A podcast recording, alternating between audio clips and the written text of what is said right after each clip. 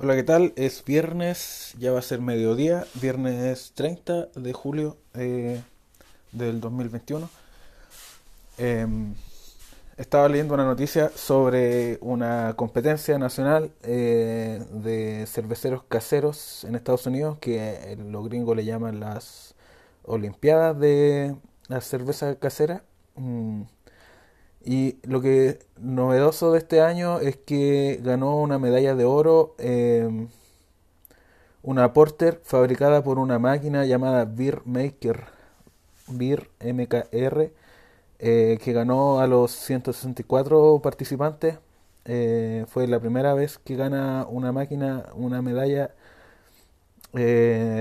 no tengo experiencia con esta Beer Maker. Yo sí he visto, por ejemplo, una vez que estuve en, en Ribeirão Preto, en Brasil, vi una máquina donde mm, más que nada era una olla, una olla donde tú ponías los ingredientes, especificaba tiempo, temperatura eh, y, y, gran parte del proceso se hacía automático, no todo el proceso, pero gran parte sí.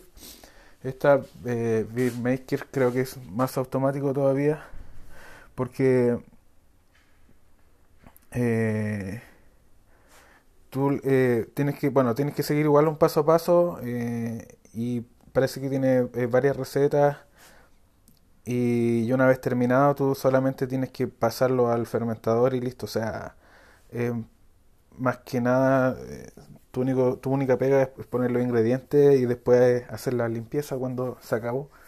Así que para los que encuentran que hacer cerveza puede ser difícil, Acá tienen algo que le hace todo por, por ti, aunque claro, no es barato, vale 579 dólares en la página oficial de Beermaker y, y no le estoy haciendo publicidad porque a mí, eh, para mí si es un hobby es porque lo quiero hacer yo de forma manual. De hecho, lo único más o menos automático que tengo es un termómetro que me avisa cuando llega a cierta temperatura. Eh, más que nada porque el termómetro que tenía antes se, se había echado a perder. Y buscando en AliExpress me encontré con este que, que lo encontré interesante. O sea, le, tú le seteas, por ejemplo, 74 grados y, y, al llegar a esa temperatura se pone a pitear. Nada del otro mundo. Pero sí eh, añade cierta comodidad de saber que eh, no te vas a pasar porque, bueno, son ponte tú 20 litros de que se pase la temperatura, no es fácil eh, bajarla. Eh, y eso también puede ser una ventaja de, de, lo, de lo eléctrico, de lo automático, de que no, vas a tener eh, vas a tener más consistencia entre las mismas recetas que tú fabricas una vez y otra.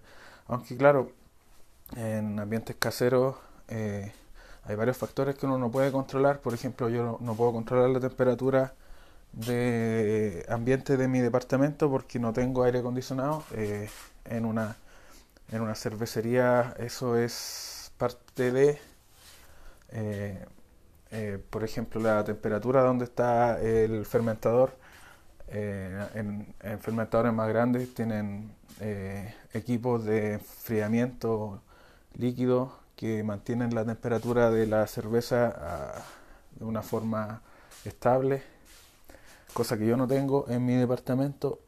Y, pero claro, en, instalaciones de, de otros eh, homebrewers que he visto en foros de internet, eh, hay algunos que adaptan, por ejemplo, esta, estos refrigeradores horizontales, le adaptan el, eh, el termostato, hay otros que usan estos, estos refrigeradores que son más caros, no son refrigeradores, son cavas. Eh, para vino también usan eso para poner el fermentador, esos son aún más caros porque ya vienen con todo el control de temperatura de fábrica. Y, y bueno, hay, hay muchas cosas que se pueden hacer, se pueden mejorar si es que tienes dinero, obviamente. Pero si es un hobby, no encuentro que sea tan necesario llegar a esos extremos.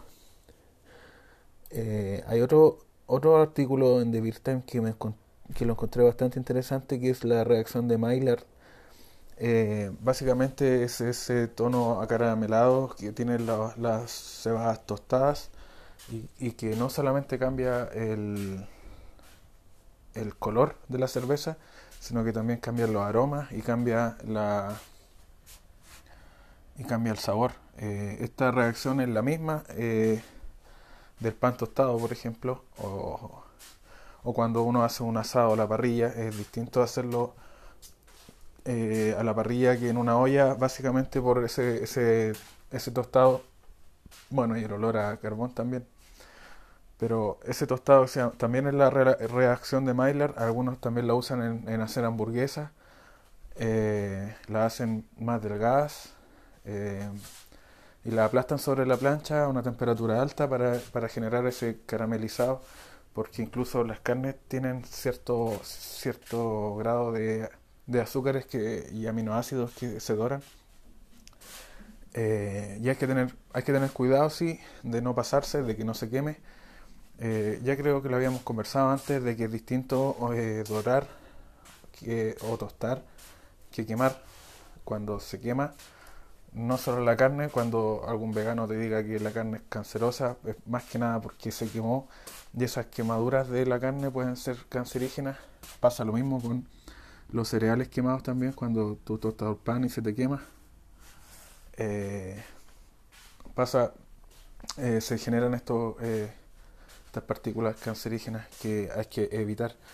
Y, y hablando de carnes, hay una receta también en The Beer Times que es un costillar de cerdo a la cerveza. Eh, hay un paso a paso bastante interesante acá, porque también se habla de eso del dorado, o sea, tiene, es mejor pegar una dorada al, al, costillar, puede ser en, en el horno a alta temperatura y, luego agregar el resto de, los, de los ingredientes para poner en el horno.